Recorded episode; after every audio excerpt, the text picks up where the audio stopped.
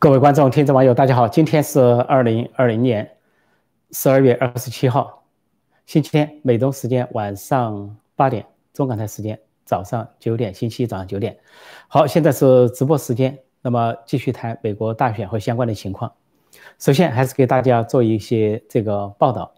呃，最新的一个报道是，有一位数学家，他叫巴比·佩顿，他研究了宾州的选票，发现非常离谱。他说，宾州的这个姓氏，这个至少有接近五十万是非常奇怪的姓氏，叫 unique last name。就这些姓呢非常奇怪，一个是很少见，常见的姓呢不多，但是很古怪的姓却有。这个倒也罢了，但是其中有百分之四十七，就是二十四万二十四万多的人，他的姓氏啊奇怪到什么地步呢？就根据他的姓氏，就他家这个 family name 啊，叫英文叫 family name，就家庭的姓氏来查。结果没有父母，啊，没有子女，然后是也没有没有夫妻啊，没有子女，没有没有这个 cousin，就是表兄表弟什么，表叔表婶等等，就任何旁系都没有，就那个姓只属于某一个人，只属于那个人，那个人是世界上的孤儿，就好像有二十四万多的人是孤儿在投票，而且这个孤儿再孤儿，他还有个姓氏嘛，但这个姓氏是非常奇怪的。说这个数学家发现的时候，他就说他发现了宾州的秘密。他说：“宾州的秘密，因为在十一月三号当天晚上，投票是当天晚上，川普是到了半夜的时候是领先拜登七十万票，但是呢，一夜之后说是拜登在反超，更多的票运进来了，几十万的、上百万的票运进来了，然后几天之后反而说拜登反超川普十万票，那么他终于发现了这个秘密，他认为这个秘密就在于其中有六十多万、六十九万到五九十五万是被灌票。”是被机器换票，因为这些姓氏非常离谱，而且这位数学家，啊，这位数学家呢，呃，巴比 Payton 啊，他说接受任何人的挑战。他说同样的情况发生在乔治亚州是同样的情况，乔治亚州也属于这个情况，也是出现了罕见的姓氏和这种孤立的姓氏，就没有任何旁系，没有任何人跟他相关的一些姓氏。但反过来，一些常见的姓氏，比如在美国流行的名字什么，啊，史密斯啊。啊，江省啊，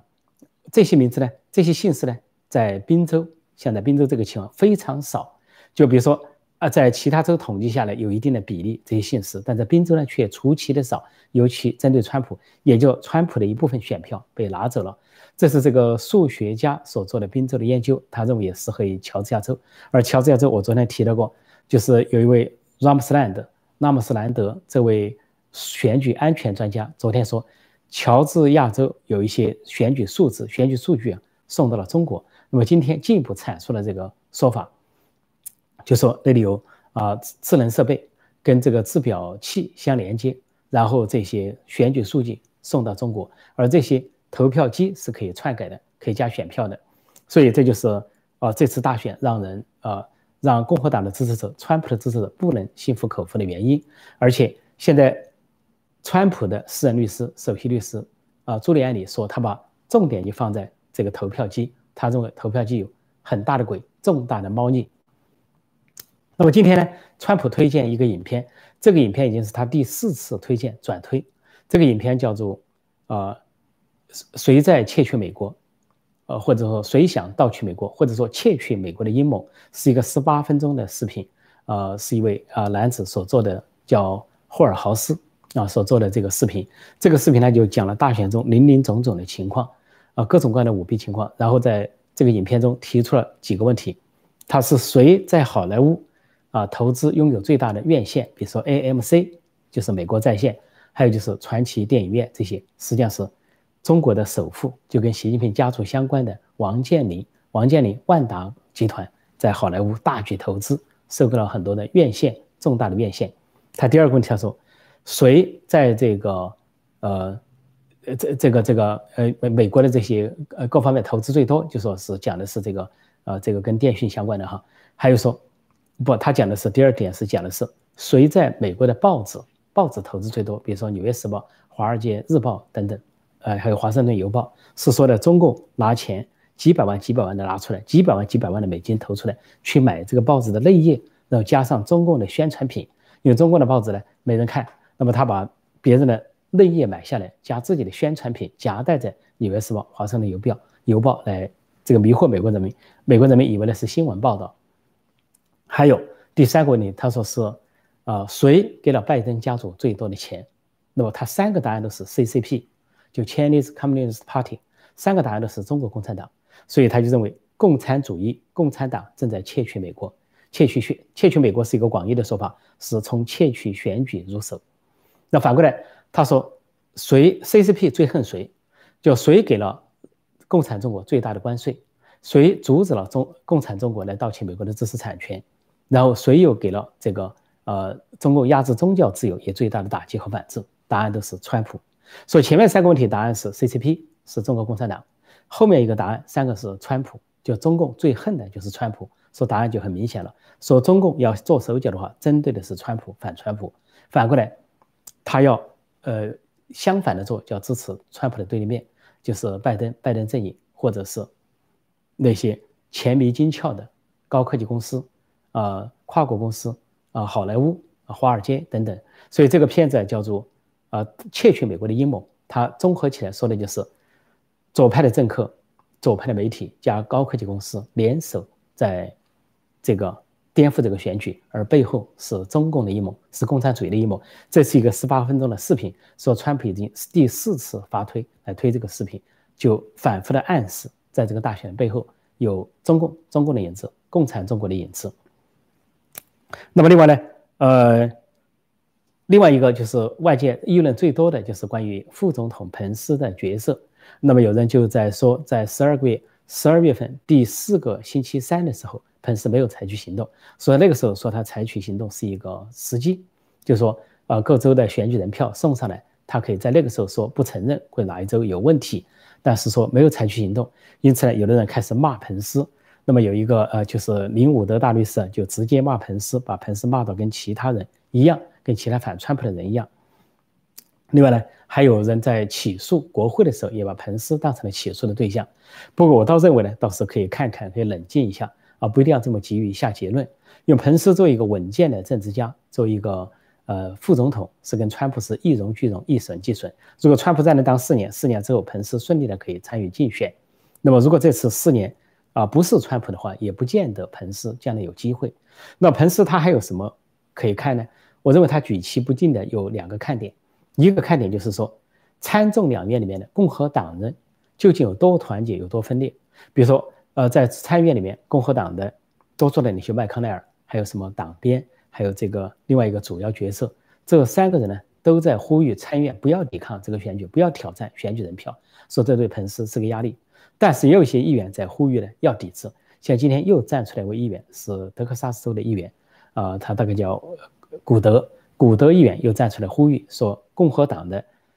众议员和参议员应该抵制。也就是说，更多的议员是主张抵制，特别是在众议院里面，啊，参议院至少有汤米啊，图布威尔啊，有他在里面抵制，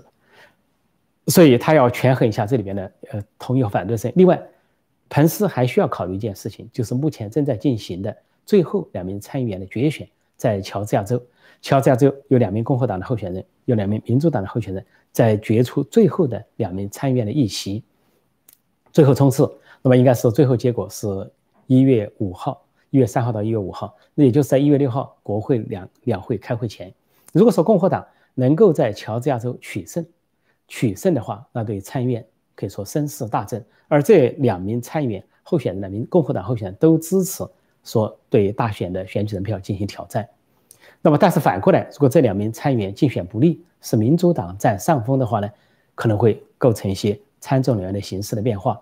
另外，民主党说民主党很有钱，现在我说它是两头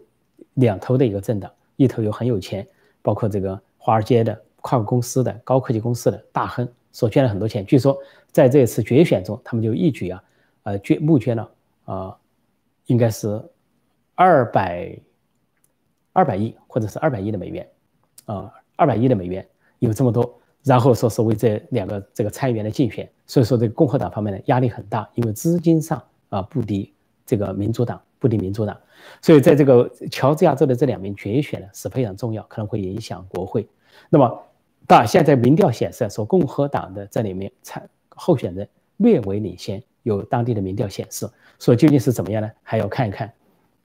说彭斯的角色很重要，彭斯角色也很关键，但是彭斯也可能是举棋不定，他需要下一个稳健的棋。但是，一月六号参众两院联席会议，他仍然可以扮演很重要的角色。那么，现在不同的宪法专家做出了不同的解释。有的宪法专家说，有的人说，彭斯的角色只能开信封，他只能把信封打开，呃，宣读这个选举人票。那么，还有的宪法专家认为呢，彭斯可以做的更多，他可以否定一些州的选举人票。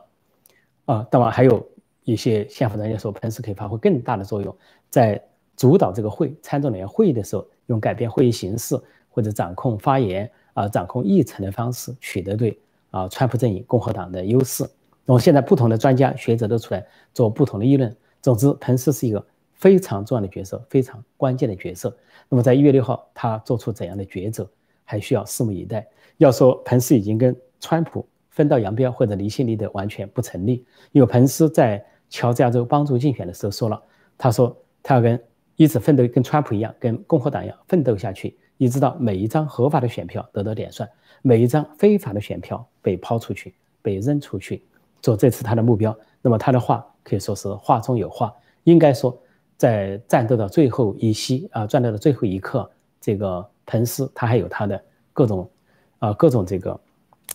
后手或者是各种棋局。那么现在大家都觉得是非常一个非常戏剧性的事情什么呢？就是当初在十二月十四号各州递交选举人票的时候。那么有六个摇摆州加一个新墨西哥州，总共七个州准备了另一套选票。那么这个究竟是什么意义？这个也非常的意味深长，因为这个应该说是在川普、川普阵营和共和党内部有所运作。为什么是六个州加一个州啊？不多不少，比如说不是四个摇摆州，呃，做出了共和党人的选票，也不是六个摇摆州，而且加了一个这个墨西哥州。因为那样加的话，如果这七个州的选举人票构成互不承认。如果说，比如说共和党一方、彭斯一方不承认有现在的呃州长、州务卿、州政府认定的那些选举人票，反过来民主党也不承认共和党人所准备的这些替代票或者是后备票，那么就意味着这七个州的选举人票可能冻结。冻结之后剩下什么情况呢？剩下的就是川普二百三十二票，而拜登是二百二十二票，川普领先十票选举人票。从理论上来讲，如果在七州的选举人票出现争议而不能决的情况下，实际上就是川普领先拜登，也就是说，川普可以当选连任。说川普本人呢，他现在还是充满信心，非常充满信心。他当一切，他今天发推说，当一切都结束的时候，你们来看今天就会知道究竟发生了什么。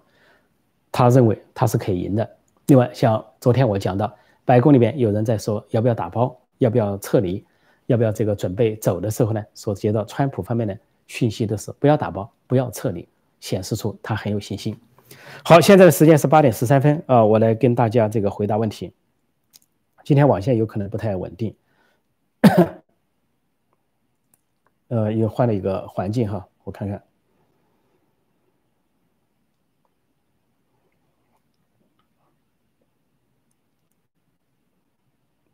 这个讲彭斯是一个重点，但是我们这个这个节目还有方方面面的事情，有关于今天的事情，方方面面都要讲。啊，彭斯是其中一点。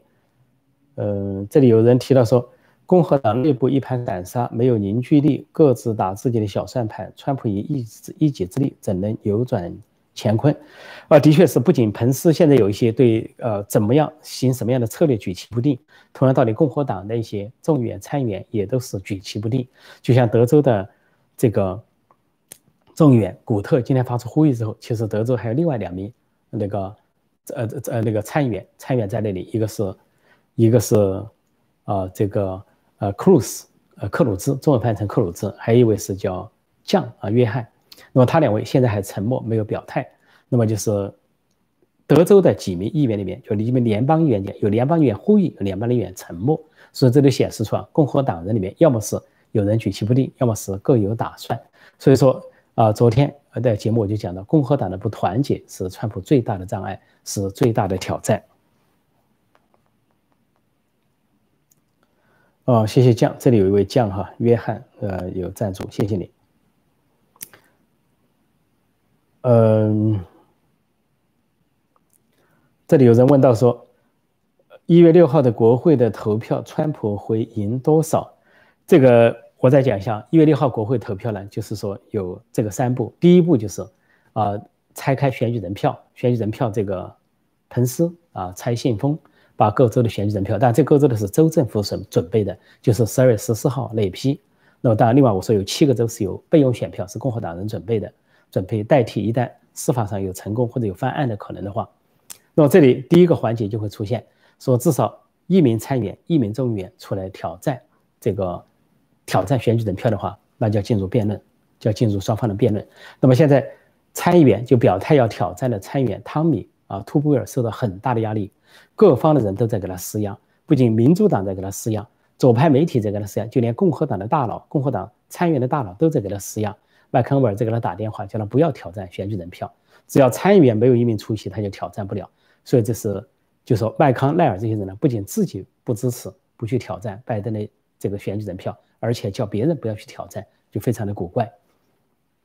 这第一步，第二步，如果有挑战的话，啊，进入第二步就是要辩论，呃，众议院辩论众议院，参议院辩论参参议院。辩论两个小时，每人发言不超过两分钟。辩论不超过两个小时。辩论之后就第二个环节，第二个环节说进行简单多数的投票，是不是要否定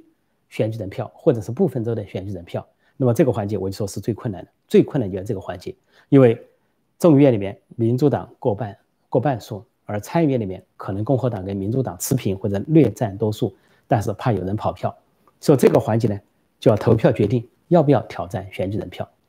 如果说同意了，那进入第三步就容易了；如果不同意，就卡在第二步了。所以第三步呢，如果是同意了，说进入第三步，就众议院投票选总统，参议院投票选副总统，这一对川普是一马平川，一下就豁然开朗，就取胜的可能性极大。因为众议院五十张，每周一张，有共和党的代表票是三十，民主党是二十，那选总统有利于川普。同样在参议院选副总统，那么本身这个彭斯也都是这个主席，说在。一那个时候的情况下，共和党是占多数的，就是目前目前是五十比四十八，加彭斯五十一比四十八。就算乔治亚州的两票都属于民主党，仍然共和党占多数。所以呢，进入第三步好办，第一步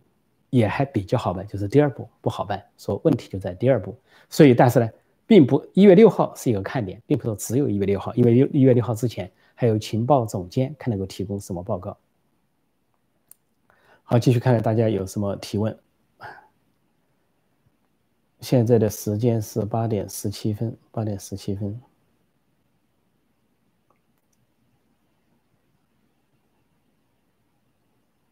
对，这里有人说了，说众议院否决选举人票很难，的确是这样，比较难，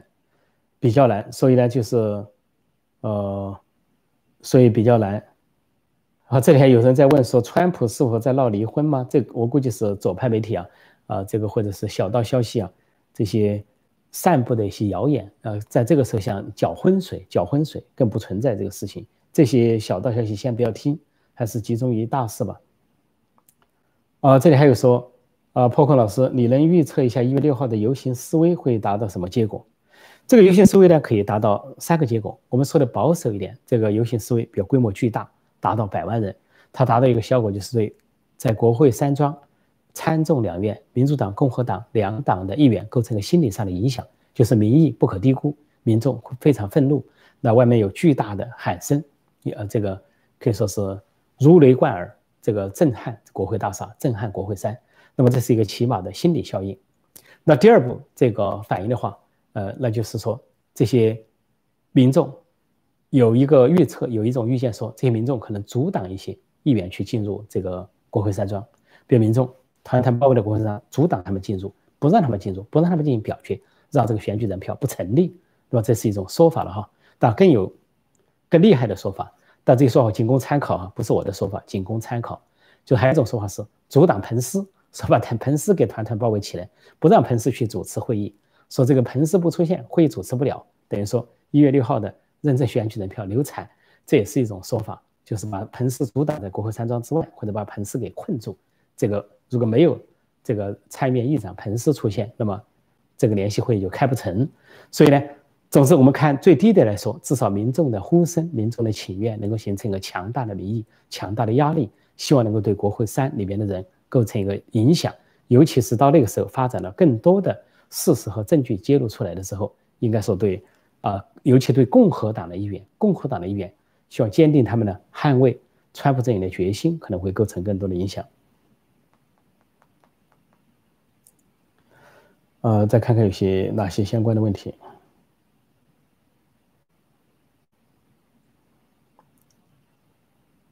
呃，这里说，如果彭斯也怀疑，那美国变成中共的附庸国，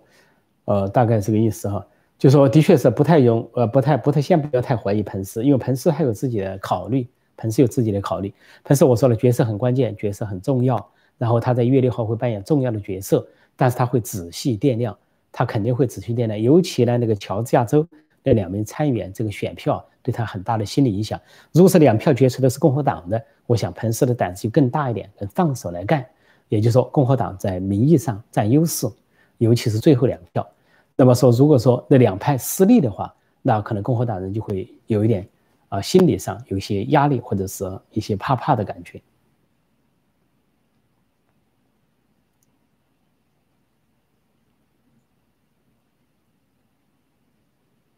呃，我再看看有些哪些呃相关的问题啊，看看哪些相关的问题。这里说彭斯举棋不定，就说川普大势已去了，不一定，不一定。这个，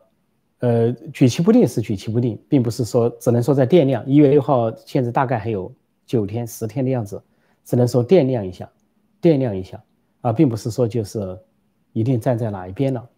这里有人提到说阿富汗或者是东突斯坦这些事情呢，呃，刚好在明天呢，呃，我通常在美东时间晚上做直播节目，那么早上呢会发布一个实时评论。啊，或者新闻评述，那么问到这个有关阿富汗的问题、中国间谍的问题，或者是啊东突厥斯坦伊斯兰时间早上啊星期一的早上，也就是中国的时间晚上，会在新闻评述中、实时评论中给大家阐述。先做一个预告。呃，再看看一些相关的问题，跟大选相关的问题哈。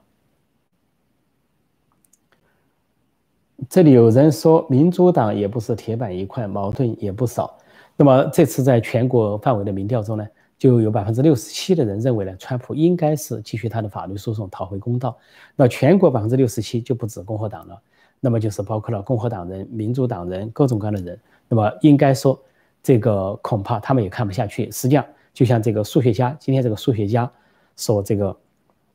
观察出来一样，宾州的这种不正常现象，川普开始领先七十万，居然都会被这个。拜登反超，而里面又出现那么多不正常，任何抓一把都是不正常。出现说有二十四万多的人根本就没有什么啊，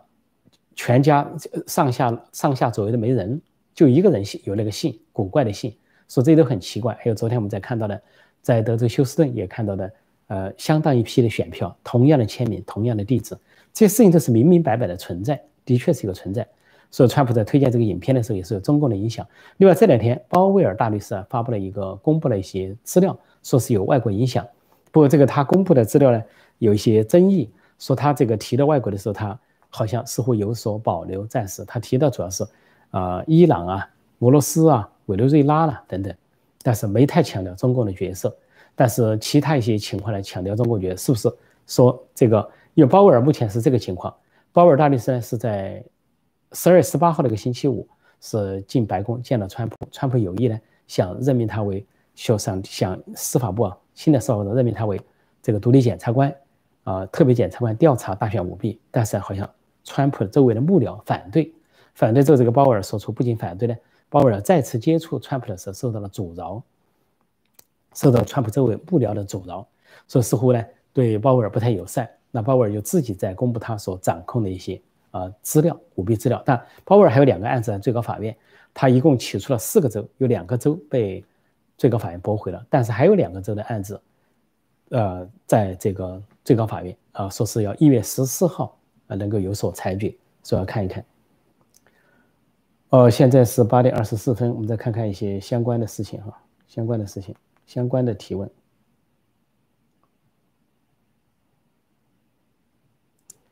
对，有人也坚信彭彭斯不会反叛，不会的。我认为彭斯最多就是怎么考虑的问题。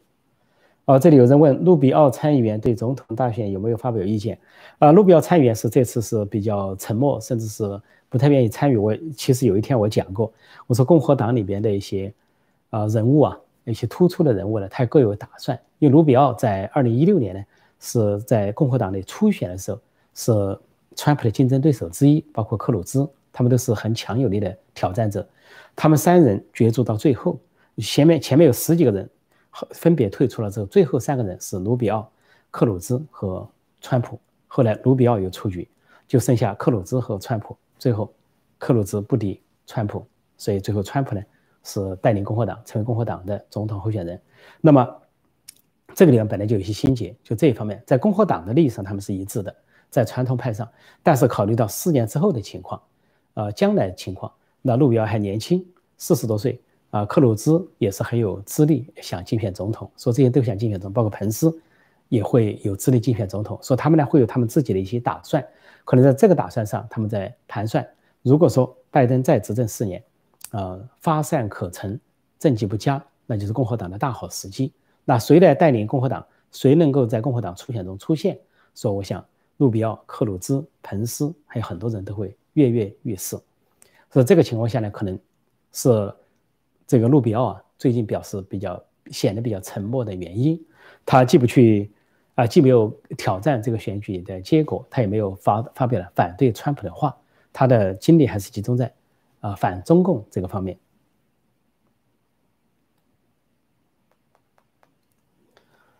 呃，我们看看这个，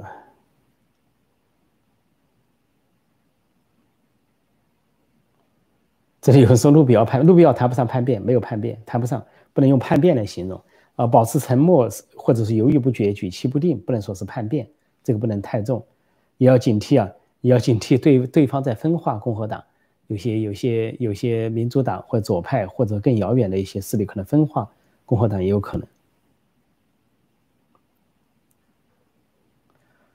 这里有人说不相信彭斯会成为千古罪人，很矛盾。林伍德律师对他有说报的，是林伍德说话是林伍德大律师是个不错和爱国者，也支持川普，但是有时候说话会比较过分。只要任何人表现不如他的意，他就是一顿的痛批。啊，甚至就说对方是叛徒，说林伍德大律师说话是有过一点，过了一点啊。不过他也属于那个情况，他比鲍威尔的距离离总统的距离还远啊。他说他无法接近川普，无法跟川普说上话，他希望有人带话给川普。这证明林伍德跟川普之间还是有距离，因为川普的自己的代理律师一个是朱利安里，一个是爱丽丝，是代理律师，但他们还有律师团队。那鲍威尔呢和林伍德是另外是单独在打官司。那鲍威尔有一次交接，至少还出席了一次联合记者会。在那记者会之后，朱利安里才说鲍威尔不属于川普的律师团队，是单独的啊进行了律师诉讼。那么另外，鲍威尔进入过白宫，跟那个福林将军一起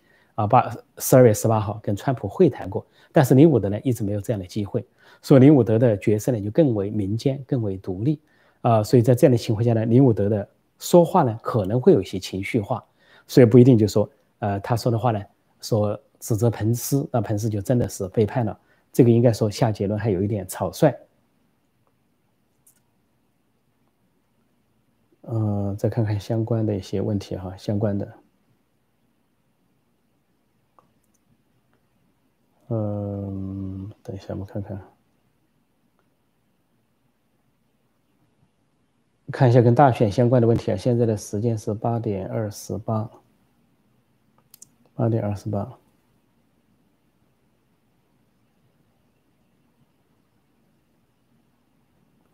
有人说，并不是共和党议员就会投给川普的，当然是这样的啊。毕竟美国是一个民主国家，美国的民主国家就体现在说啊，不仅有多元化、多党派啊，至少两个大党。那么在党的内部，他也是可以竞竞选竞争的，而在党的内部也是有反对意见、不同意见的啊。不像前两天习近平在。中南海炮制一个所谓政治局民主生活会，说是民主生活会，那应该大家坐下来畅所欲言呢，批评与自我批评呢，连习近平也要批评和自我批评。结果呢，号称要学习习近平的讲话，还习近平自己在那做重要讲话，还说是要这个对照检查啊，跟这个习近平提的八项规定，那就成了别人搞批评自我批评，而习近平不搞，或习近平批评别人，但不能够批评，不能够让别人批评他，或者叫别人做自我批评，习近平自己呢不做自我批评，或者说。别人在做批评和自我批评，而习近平在做表扬和自我表扬，所以这就那就是专制社会。说在美国这个民主社会啊，这个同一个党内啊有不同的意见，党争纷争都存在。也就是说，一月六号的确是这样。呃，如果说面临两党竞争的情况下，呃，非常分明的情况下，基本上都归队，民主党投民主党的票，共和党投共和党的票。但是在出现一些非常复杂的局面下，有的人他会跑票，像共和党人有几个，那个罗姆尼他就对川普非常不友善，一直反川普，在任何情况下都在反。呃，甚至连上次参呃参院举行的听证会，他本来是其中的成员之一，他都结果不出席这个听证会。所以像这些情况呢，就是很难排解。再加上麦康奈尔，麦康奈尔，我说可能是中共在背后给他和赵小兰做了工作，但是也可能是拜登本身给他做工作。因为拜登本身电话打去了，啊，叫麦康奈尔表个态，选举人票出来了。麦康奈尔自称跟拜登在国会山几十年的这个交情，虽然是分属两党，但是毕竟抬头不见低头见，多少有些交情。所以他说拜登也算得上是朋友。说如果拜登上去求情。给他打电话，他也可能就出于人情面子有一些动摇。这就是民主政治啊，民主政治的这些形态。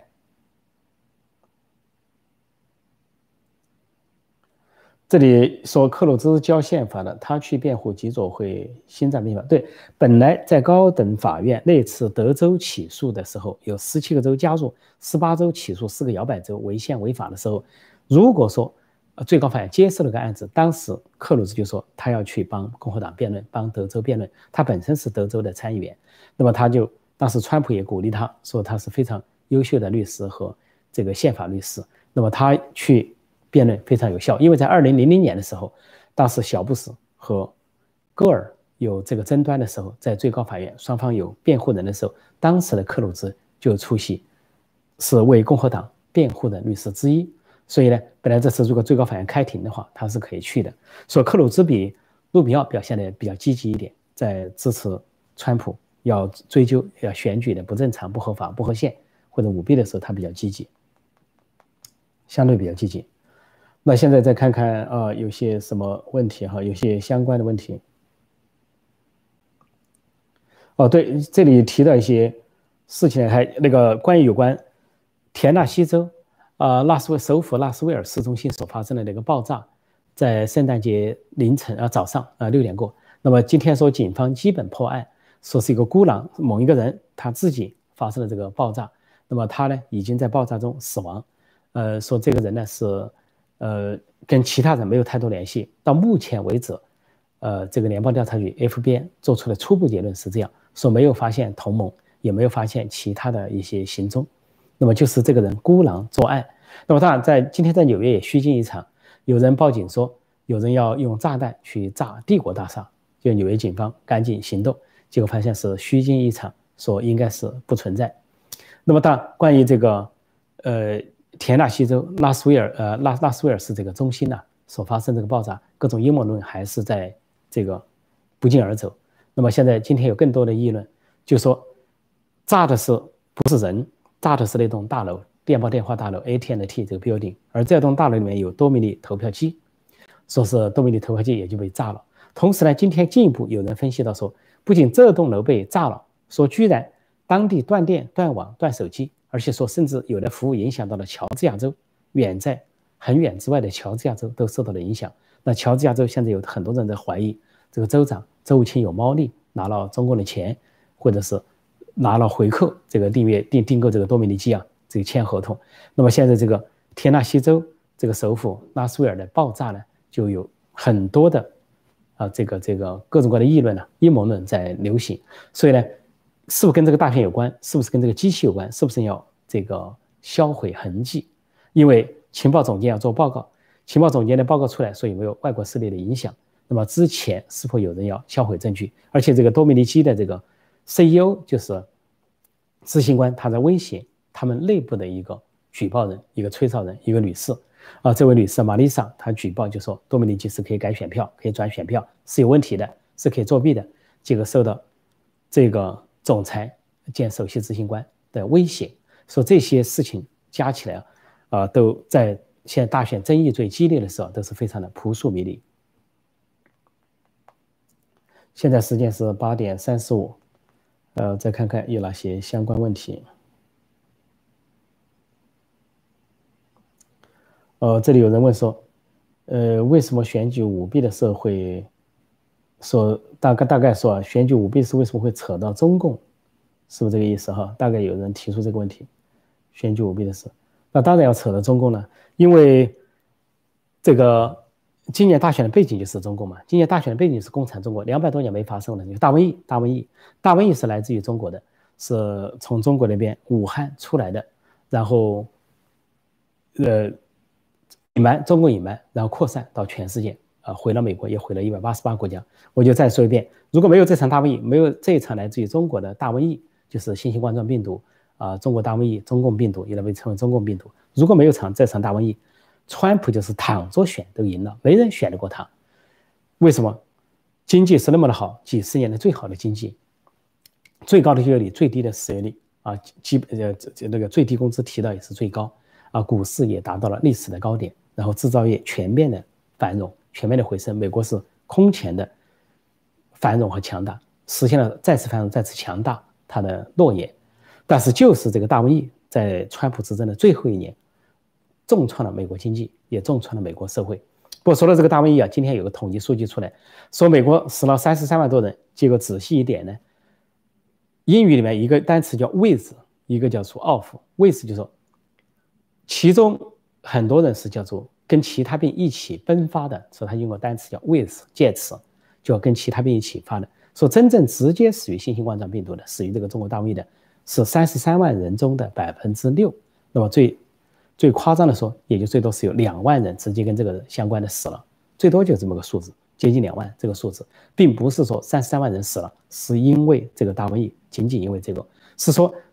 如果你没有这个大瘟疫的话，他有些心脏病啊、癌症啊、糖尿病啊。老年人的这个死亡啊，老人院的这个自然死亡都在内，只不过只要跟这个新型大状病、冠状病毒有一点点关系，这个病毒有一点点关系，哪怕是一丝一毫的关系，比如测了阳性或测了这个无症状的这些反应，那么都算在内，说是这么一个情况。也就是说，如果是撇开了基础病和老年这个情况不算的话，其实它死亡率还是很低的。也就是说，美国的药品还是很有效，况且现在的疫苗也是充分发挥了效力，连欧洲现在都在说。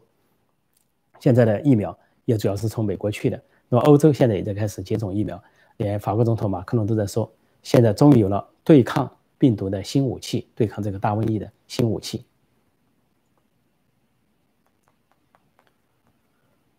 呃，这个我再看看今天这个情况哈，我看看今天这个情况有些，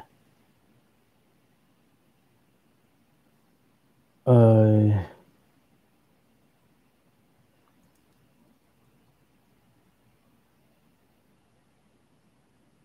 哦，这里有人问说，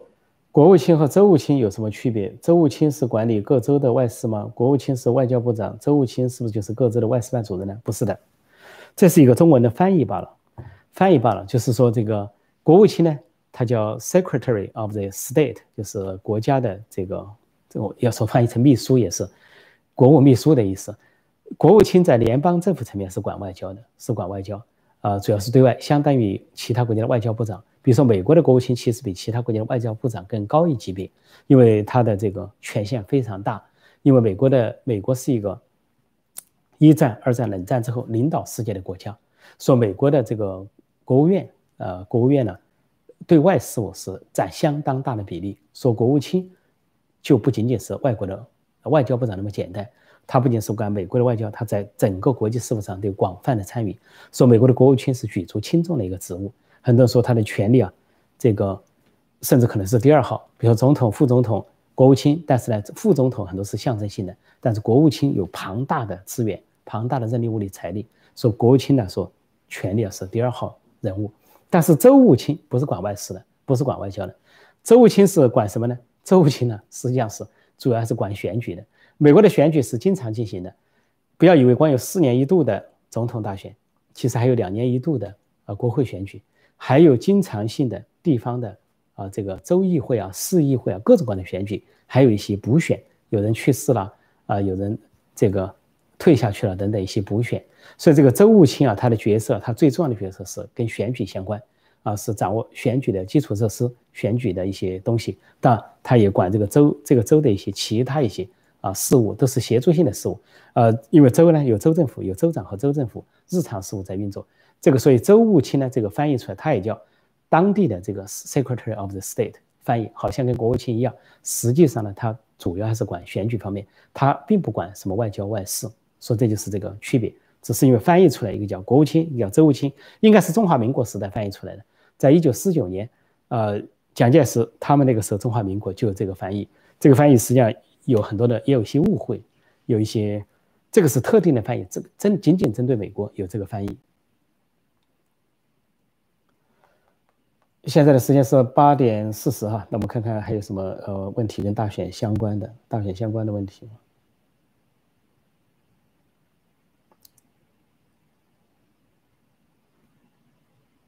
呃，说有人说周务清是各自的选举委员会主任，也可以说得上，也也的确是这样。说周务清这次选举上扮演极大的角色，非常重要的角色。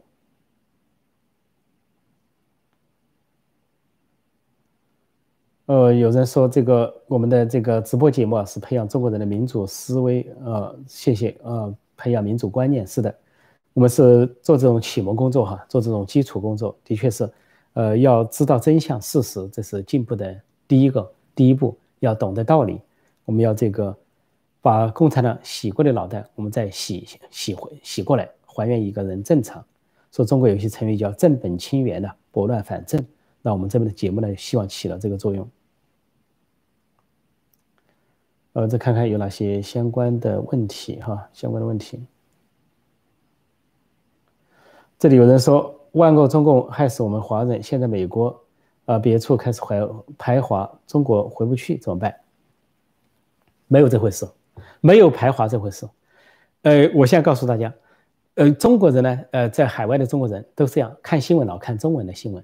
呃，一个是看中国国内那个新闻，再一个就看这个海外的一些中文媒体啊，尤其是一些啊，呃，这个微信啊，啊，微博上的一些东西，然后说哪个地方有一个中国人。被挨打了，或者被人这个发生冲突了，甚至说一个日本人挨打了，被当成中国人打了，不得了了，排华来了，哇，这个中国人受歧视了。我现在告诉你，大家要懂得统计学，统计学是什么？这样的遭遇对海外的华人来说少到什么程度？你只要去看看黑人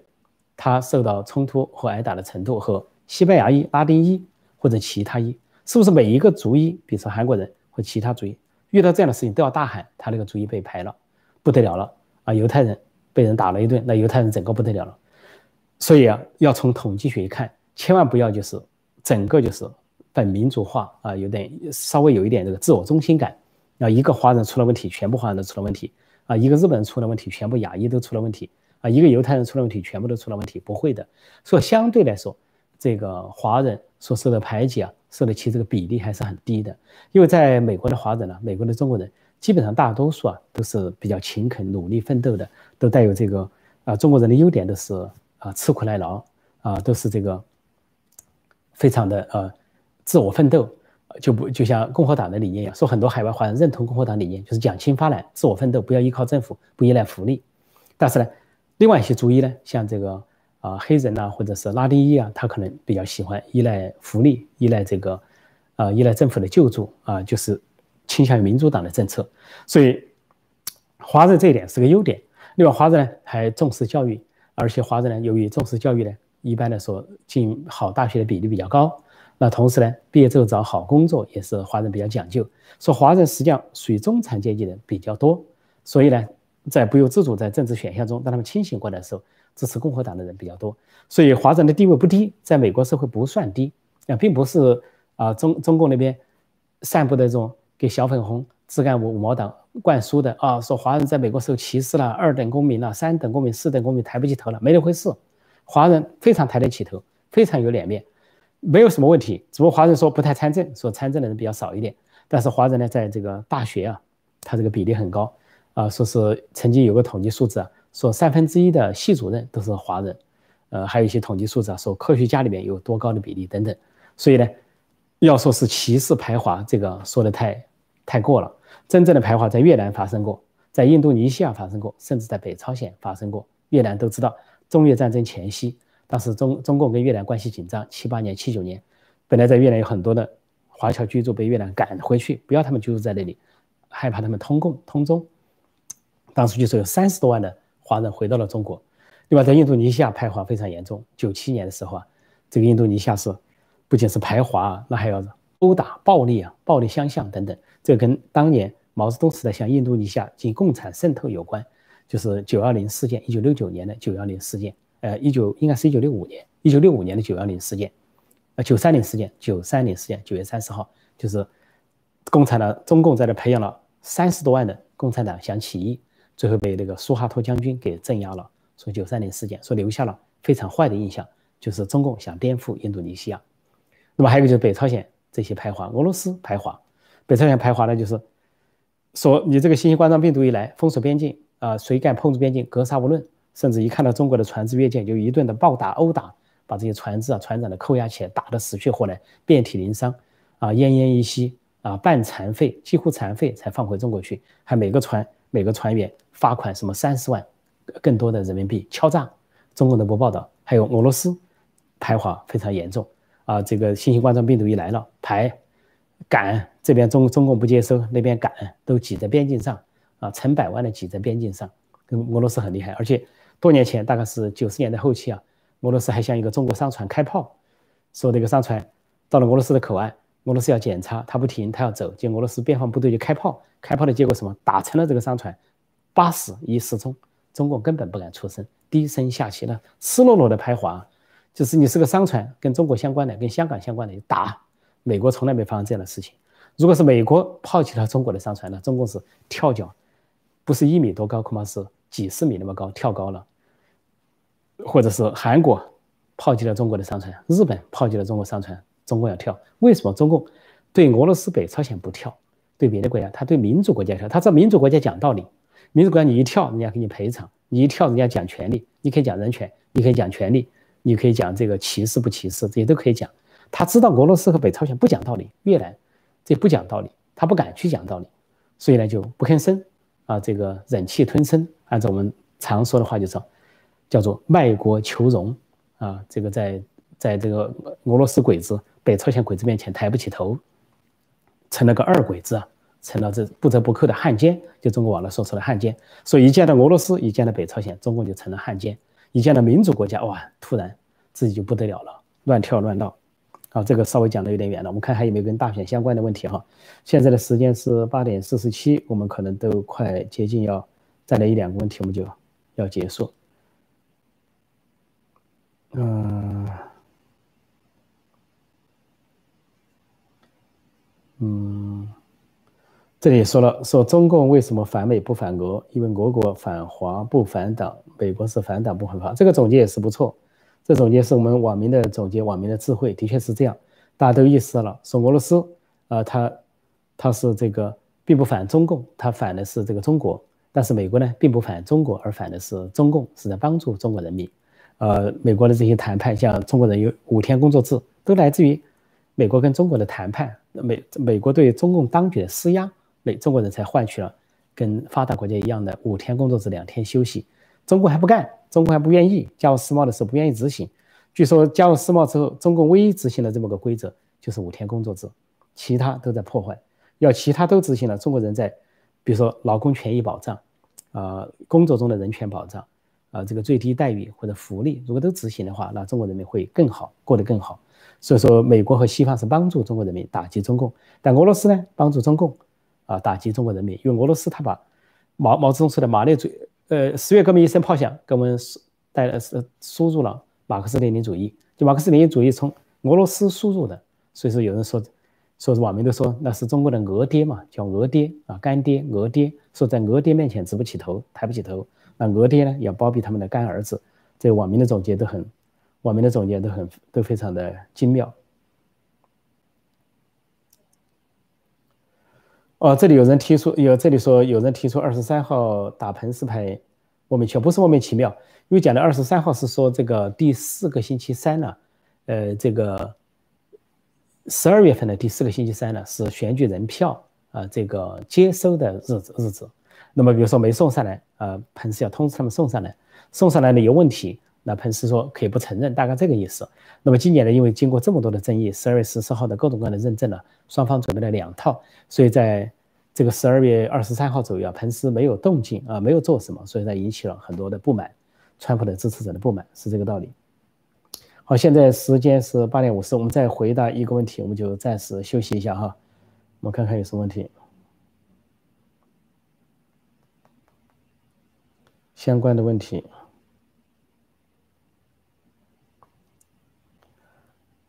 呃，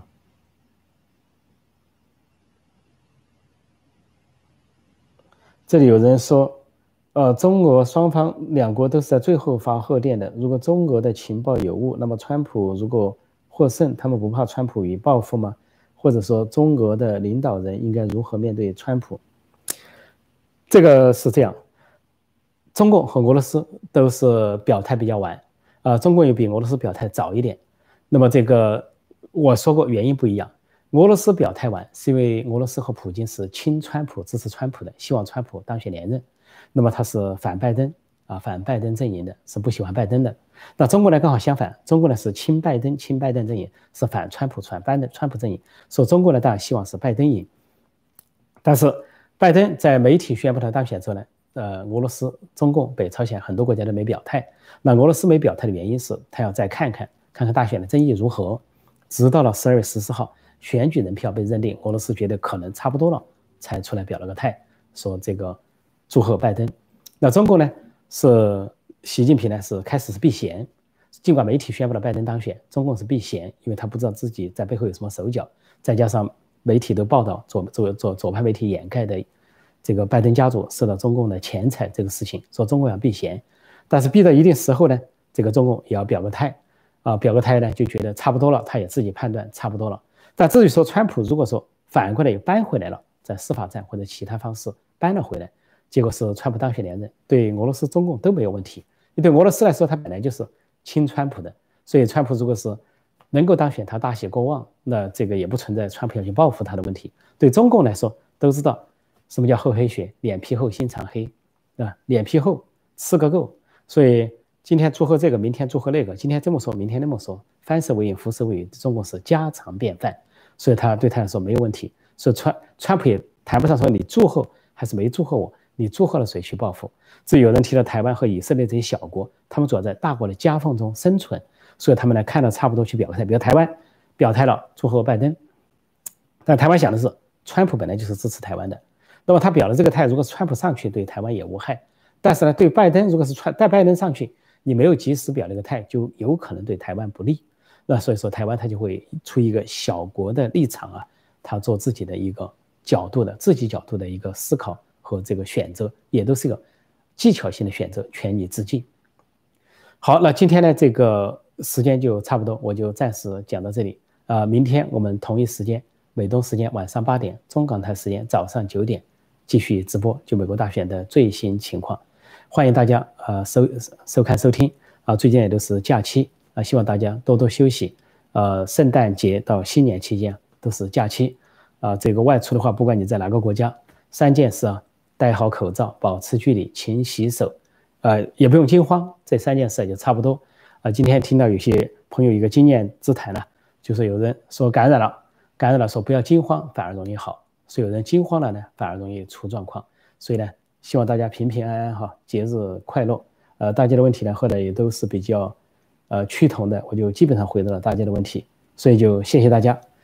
好，谢谢大家今晚上收看收听，希望大家有个愉快的一天。好，再见，明天再见。